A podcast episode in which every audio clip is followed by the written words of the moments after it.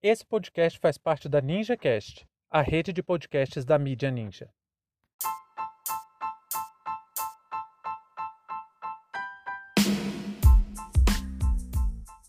Satélite 100% brasileiro foi lançado ao espaço.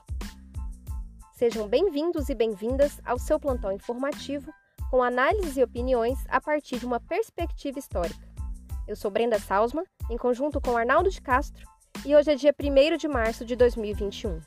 Para você ter acesso ao nosso conteúdo completo, visite www.historioralpodcast.com.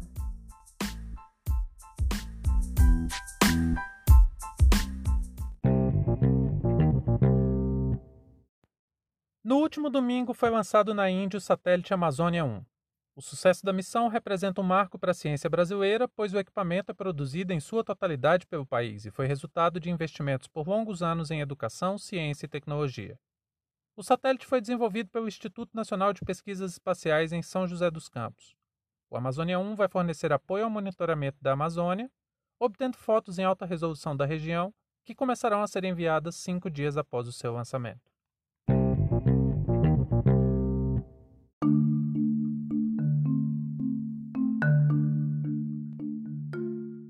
Ao longo da história, conhecer o que havia além da estratosfera sempre motivou muita curiosidade. Na antiguidade, desde os egípcios até os romanos, os astros foram utilizados para desenvolver tanto a tecnologia quanto a cultura. Os chineses, maias, astecas, árabes, as mais diversas sociedades buscaram conhecer os mistérios fora do planeta. Depois de inventos como o telescópio e a mudança cultural na Europa, a astronomia foi usada para muitos fins, entre eles a navegação, isso despertou a possibilidade de expansão dos projetos de colonização. Foi no século XX que o domínio de conhecimentos e tecnologias deu à humanidade capacidade de fazer novos usos que mudaram sistematicamente nossas vidas.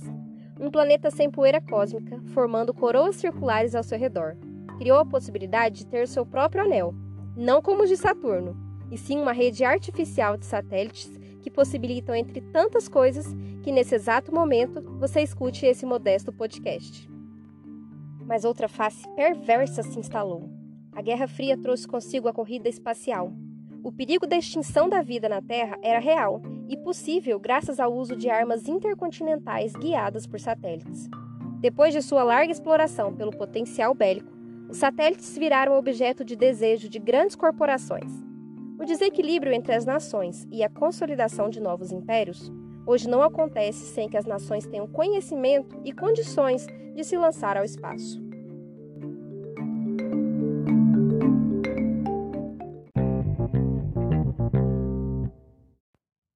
Vocês sabem o que é o INPE? É o Instituto Nacional de Pesquisas Espaciais, um dos órgãos mais importantes quando se fala em pesquisa científica no Brasil. Logo que esse governo, infelizmente, começou, o INPE foi alvo de ataques do governo várias vezes. Primeiro, com diversos cortes de investimento, inclusive de bolsa de pesquisa, e depois, quando o Ricardo Galvão, uma das maiores mentes que esse país já tem, autorizou a publicação de dados sobre o desmatamento na Amazônia no site da instituição. A divulgação dos dados não foi nenhum tipo de ataque ou retaliação, era só o INPE fazendo o que sempre fez, fazendo seu trabalho coisa que Bolsonaro não faz. Nessa disputa, Jair Bolsonaro exigiu a demissão de Ricardo Galvão do cargo de presidente do Instituto.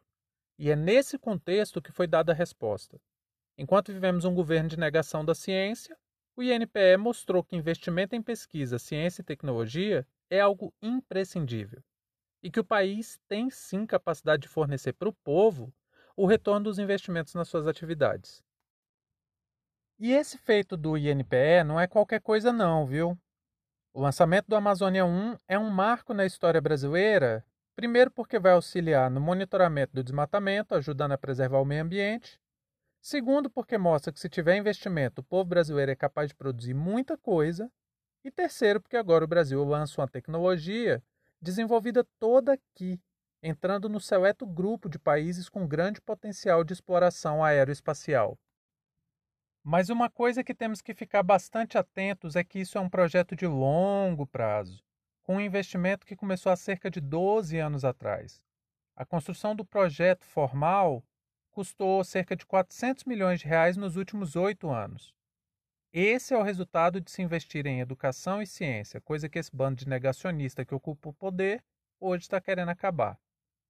Ah, e falar nisso, é também uma prova de que a Terra não é plana, já que os cálculos para o lançamento do foguete levam em conta o formato geóide do nosso planeta. A corrida para o Brasil se estabelecer como país produtor de tecnologia aeroespacial tem motivos. São antigas as discussões, por exemplo, sobre a base de Alcântara. Aqui nós temos duas coisas interessantes. A primeira é que os Estados Unidos sempre foram abertamente contra a possibilidade do Brasil se fortalecer como uma potência no lançamento de foguetes. Existe um medo profundo do Norte de que o Brasil passe a ter capacidade de lançar mísseis intercontinentais e assim ameaçar a hegemonia militar dos Estados Unidos no continente americano. O segundo problema é que existe hoje um mercado robusto de lançamento de foguetes, e a base de Alcântara no Maranhão, sem sombra de dúvidas, está em um lugar muito estratégico e privilegiado, porque as condições climáticas e naturais como um todo favorecem muito o lançamento de foguete. Só por causa dessa localização, para vocês terem uma ideia, pode haver uma economia de até 30% de combustível usado nas, aeronaves. Agora, uma coisa que eu achei muito interessante, que chamou atenção, foi que o governo não fez muita propaganda em cima disso, o que é um pouco estranho. Foi só uma postagem no Twitter do presidente falando superficialmente sobre o lançamento do Amazônia 1. E se tem uma coisa que a gente aprende ao estudar história, é que é muito importante ouvir os silêncios. Vejam bem o que eu quero dizer. O lançamento de um satélite 100% nacional é algo muito grande para qualquer país. Geralmente se tem propaganda nacionalista e ufanista em torno disso. E todo mundo já viu Bolsonaro usando grandes feitos de outros governos para se promover, como, por exemplo, a inauguração de algumas partes da transposição do Rio de São Francisco, que é uma das maiores obras de engenharia já desenvolvidas no Brasil e no mundo, e, e foram feitas, obviamente, nos governos do PT. Então, por que isso não foi aproveitado imediatamente pelo gabinete do ódio para fazer propaganda? Aqui eu levanto quatro hipóteses. A primeira é que Bolsonaro tem medo de se indispor com o governo norte-americano porque é sabido que os Estados Unidos é contra o avanço do Brasil na produção de tecnologia aeroespacial. E ainda por cima, o lançamento do foguete foi feito em parceria com a China. O segundo é que Bolsonaro seria obrigado a deixar escancarado para todo mundo algo que é óbvio que sem a presença do Estado, o Brasil nunca vai desenvolver novas tecnologias.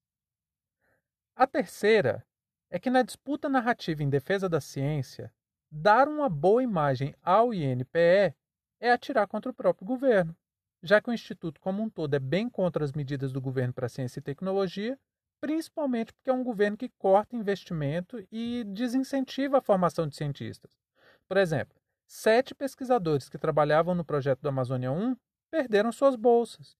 Elas foram retiradas pelo Ministério da Ciência e Tecnologia e quase comprometeu o projeto. E por fim, o grande apoio que o Amazônia 1 vai dar ao Brasil é no monitoramento exatamente daquilo que Bolsonaro quer destruir, o meio ambiente.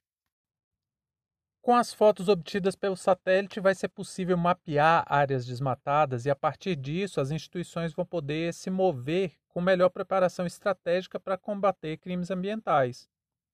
Depois que Bolsonaro sinalizou que apoia a destruição da Amazônia, já teve fazendeiro promovendo Dia do Fogo, garimpeiro invadindo reservas e matando indígenas, agora tem até uns criminosos vendendo, vejam só, tem uns caras vendendo pedaço de terra em área de preservação e vendendo pelo Facebook.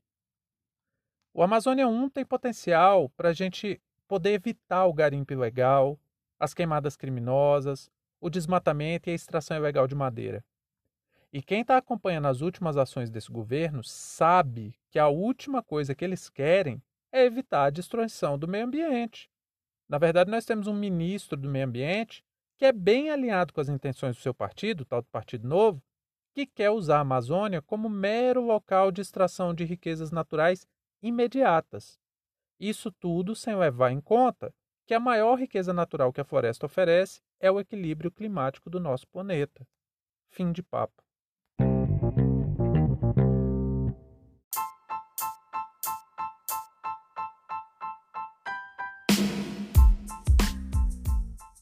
Entre tantos fatos que nos cercam e com a velocidade de informações a que estamos submetidos, essa foi nossa escolha para o destaque de hoje. Se você quiser participar do nosso financiamento coletivo, acesse catarse.me história. Muito obrigado a você por prestigiar nosso trabalho e até a próxima.